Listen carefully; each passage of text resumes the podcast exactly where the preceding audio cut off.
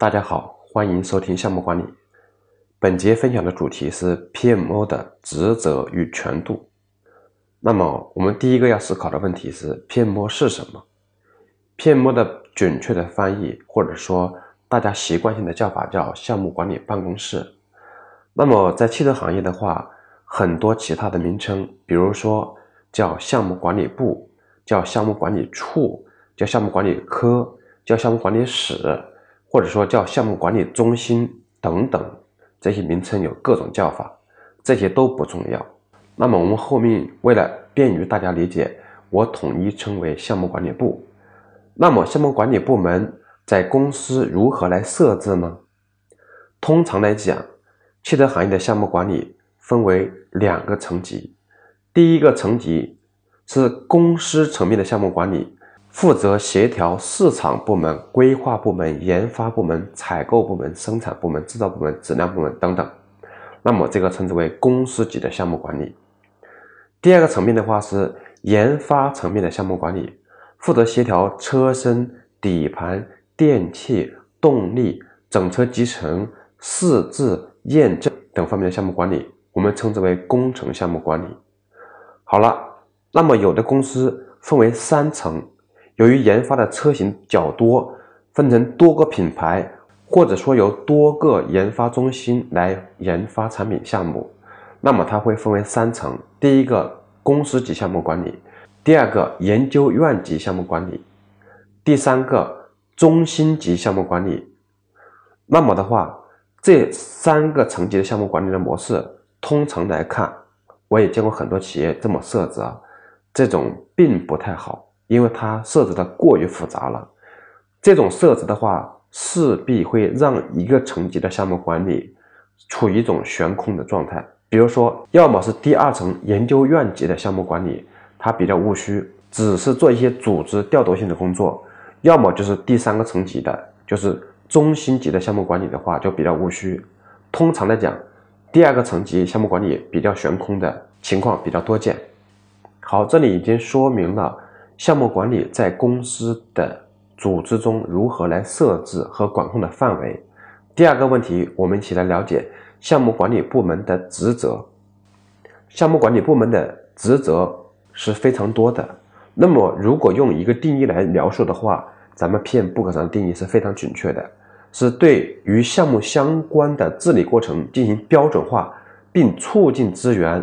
方法论、工具和技术的共享的一个组织机构，那么它的具体组织表现为两个大的方面，一个是服务的职能，一个是监督的职能。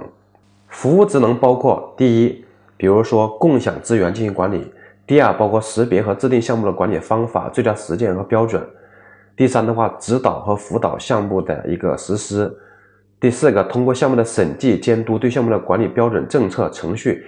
和模板的遵守程度进行一个判定。第五个方面，制定和管理项目的政策、程序、模板以及它共享的文件。第六个方面，对跨项目的进行沟通和协调。那么这是一个服务性的工作。监督性的工作，比如说对项目提出建议，完之后向上层传递信息知识，终止项目，并且采取其他的一些补救的行动等等，这属于监督的职能。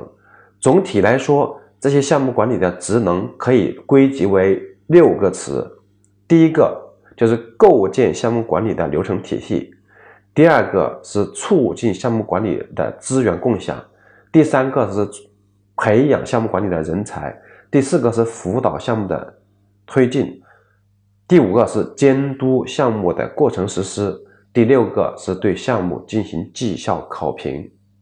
好，第三个。我想讲的是项目管理部门的权度，因为项目管理部在公司里有非常强势的，也有非常弱势的。那么大家可能有所体会。那么依据对项目的管理的控制程度，我们分为三种类型。第一种类型叫做支持型，第二种的话叫做控制型，第三种叫指令型。所谓的支持型的话，就是只是做资源共享。对项目的话没有权利要求，重点是做服务性的一些工作。那么控制型的话，它既有监督支持，又有相互制衡，相对来说是比较平衡的，这种是比较理想的。第三种是指令型的，它就直接管控项目，完全的有行使项目的权利。所以说片摸的职责的话是可大可小。